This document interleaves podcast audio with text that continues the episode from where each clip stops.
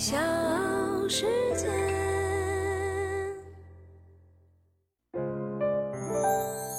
大咖故事，故事舅舅，越说越有。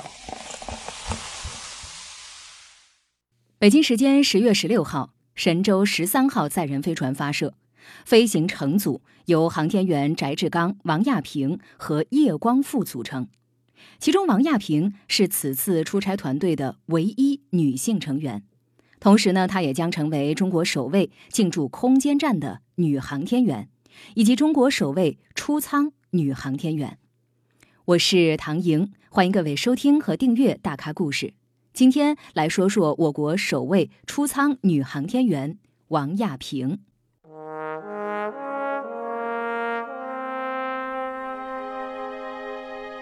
一九八零年，王亚平出生在山东烟台的一个小农村，父母都是一个地地道道的农民，家里有姐妹两人。当时，王亚平的父母靠着种植樱桃，将她们姐妹两人抚养长大。虽然是两个女孩，但是姐妹俩一直很争气，不仅成绩优异，一直都是班里的三好学生，而且还多次参加市区比赛，得过不少奖项。王亚平从小就是一个活泼好动的女孩子，除了成绩好，她的体育也很拔尖儿。经常代表班级参加区里和市里的长跑比赛。根据王亚平的老师回忆说，读书时代王亚平身体素质就很棒，就有很强的运动天赋，不仅拿过区里的跳绳、钓鱼比赛，更多次蝉联区里的长跑冠军。直到现在，在王亚平的家里还能看到他当年比赛时获奖的照片。喜欢长跑和运动的王亚平一直上体校。并想着以后能当一名体育老师，但是由于身高不达标，这个梦想没能实现。一九九七年，我国空军开始向各大中学招收第七批中国女飞行员。这一次选拔的竞争非常激烈，参加空军报名的有几万人，而能在这几万人中拿到录取名单的却只有三十七个。在这场无比激烈的竞争当中。对文化课和身体素质的要求都非常高。在当地空军选拔开始报名的时候，王亚平正在街上帮着父母收拾樱桃。在卖樱桃的时候，被一些路过的同学看到了。他们告诉王亚平，我国空军去学校选拔飞行员了。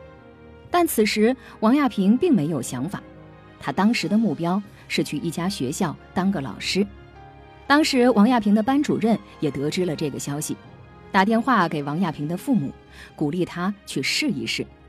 在家里人和老师的鼓励之下，王亚平最终去参加了考试。就这样，王亚平成为了空军长春飞行学院的学生，也是我国的第七批飞行员。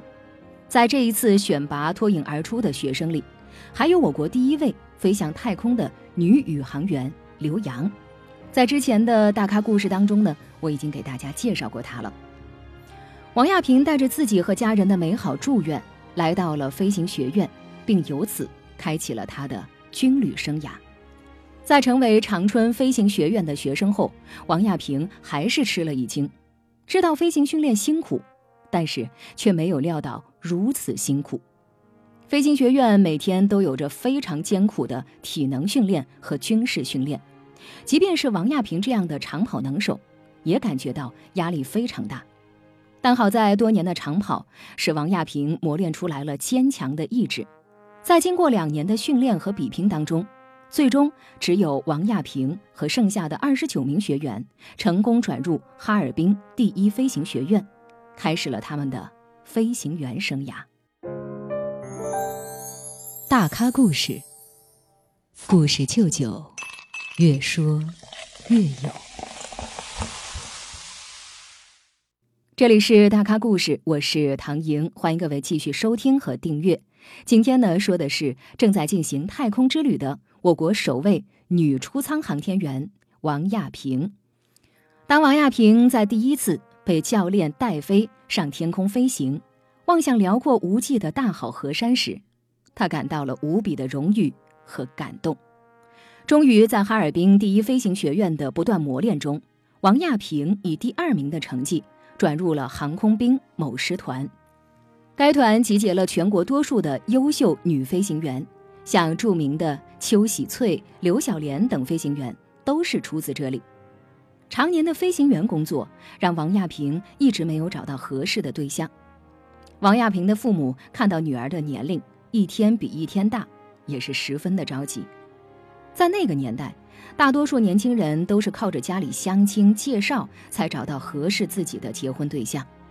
而王亚平作为飞行员，和平常人的时间一直难以磨合，这也导致了他多次相亲一直没能找到合适的。在多次经人介绍之后，王亚平遇到了她后来的丈夫赵鹏。赵鹏也是一名飞行员，负责部队里面的运输机飞行。他能够体会到王亚平作为一个女飞行员的艰苦。由于两人相同的工作和生活经历。两人逐渐擦起火花，经过两年的恋爱之后，举办了婚礼。作为一对飞行员夫妻，两人相处的时间非常少，在结婚后仍在各自部队执行任务。平时聚少离多的两个人，很少能像平常人一样待在家里。但好在，两人都是飞行员，都能理解飞行员的困难。由于不能经常见面，两人就约定，如果在空中相遇。就采用标准喊话的方式作为对方打招呼的暗号，并由此还闹了一次乌龙。当时王亚平和同事驾驶飞机执行任务，在空中遇到赵鹏的飞机。王亚平在多次向赵鹏喊话时，却没有得到回应。事后，王亚平问赵鹏为什么不打招呼，后来才知道，赵鹏把信号传到了王亚平同事的飞机上。小夫妻的生活中苦中作乐，也成为了不少飞行员学习的榜样。但是，一向一致的夫妻俩，却在王亚平生育的问题上起了分歧。二零零九年的五月，我国开始向空军部队选拔女航天员，王亚平非常高兴，想着自己成为女航天员的梦想就能实现了。但是，摆在眼前的还有一道难题，那就是和丈夫赵鹏一直商量好的怀孕。在此之前，王亚平和赵鹏曾商量要一个孩子，但是生孩子肯定会对女性造成难以恢复的伤害，生还是不生？王亚平思前想后，把自己想参选航天员的事情告诉了丈夫赵鹏。赵鹏起初不同意王亚平的想法，作为一名飞行员，他知道宇航员的选拔是多么的艰难。并且当时对女航天员的入选还是第一次，在此之前没有过先例。一向恩爱的两人由此陷入了分歧。但是王亚平从小就是一个性格非常犟的女人，她想做的事情八头牛都拉不回来。其实最开始我我参加报名的时候，我回家跟家里商量，家里其实不同意的，他们觉得航天员太危险了。我爸开玩笑的说：“说你在。”地球上飞一飞就行，你跑到地球外面多危险啊！嗯，但是后来他们看我很坚定，他们也也也就特别支持了。这真的没有想到啊，其实很凑巧，十年之后，我是零三年种下的这颗种子，一三年我自己是飞上了太空。最终在王亚平一次次的劝说下，赵鹏咬牙接受了暂时不要孩子的决定。就这样。王亚平参加了航天员的选拔训练。要知道，我们国家宇航员的选拔条件非常的苛刻，对航天员的身体、心理都有着非常大的要求。在航天员的选拔中，就有一项对家族遗传的考核，要求家族三代没有严重的患病历史。多年的飞行员经历，让王亚平在面对航天员的多项选拔过程中，咬牙坚持了下来。我们的脸会变形，你的胸部会感觉到极度压抑，会呼吸困难，而且你的眼泪就会做的过程当中会噼里啪啦，不由自主的往外流，你根本就控制不住。虽然王亚平在成为宇航员时放弃了他和赵鹏的生育计划，但是太空任务没有对他的身体造成影响，并且在2016年，他和赵鹏生下了一个漂亮健康的女孩。不过，由于长期的飞行训练，王亚平对女儿的陪伴也是少之又少。有一次，他的老师跟我说，他说有一次上着上着课，他他就掉眼泪了，说我妈妈还在舱里呢，我想妈妈了，就跟老师说，老师我能抱你一下吗？我都不知道，家里人面前可能没表现出来，但是他自己可能心里边还是会难受。嗯，我就觉得这么小的孩子这么懂事儿。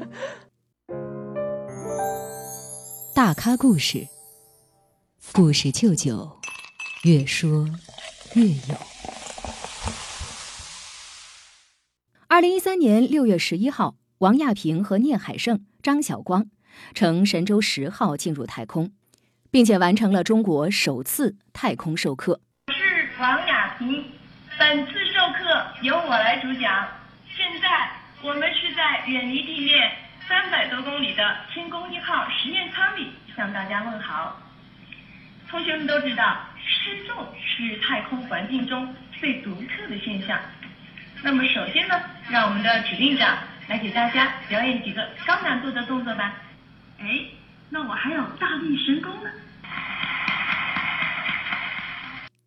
二零一三年六月二十号上午十点，王亚平作为神十航天员之一，作为太空授课的主讲人，他在距离地球三百多公里的轨道上。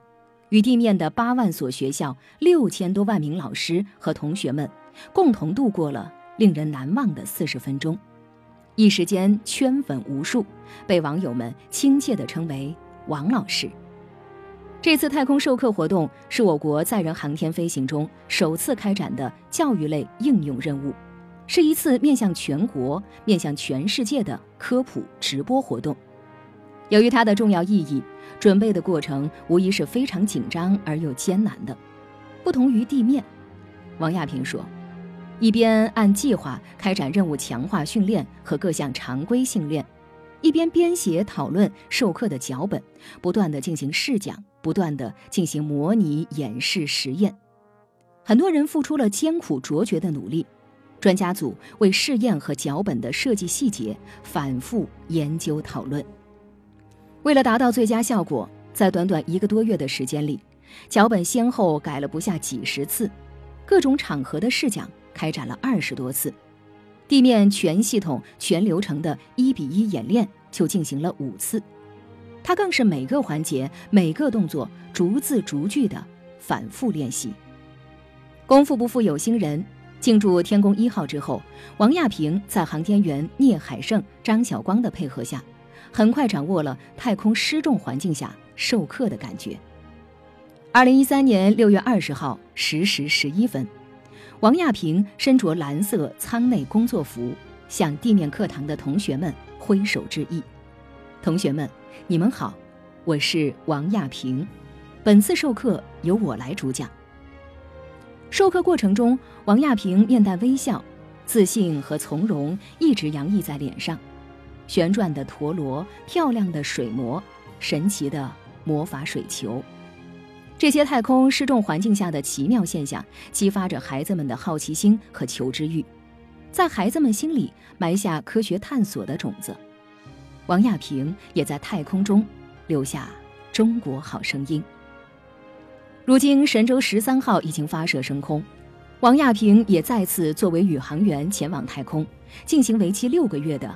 太空之旅，在这一次的太空之旅中，我们航天工作人员也贴心的给王亚平准备了专业的化妆品和护肤品。